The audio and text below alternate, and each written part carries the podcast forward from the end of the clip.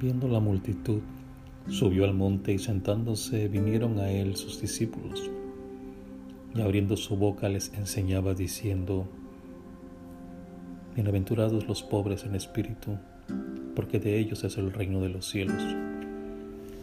Bienaventurados los que lloran, porque ellos recibirán consolación. Bienaventurados los mansos, porque ellos recibirán la tierra por heredad. Bienaventurados los que tienen hambre y sed de justicia, porque ellos serán saciados. Bienaventurados los misericordiosos, porque ellos alcanzarán misericordia.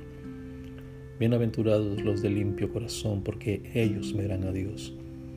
Bienaventurados los pacificadores, porque ellos serán llamados hijos de Dios.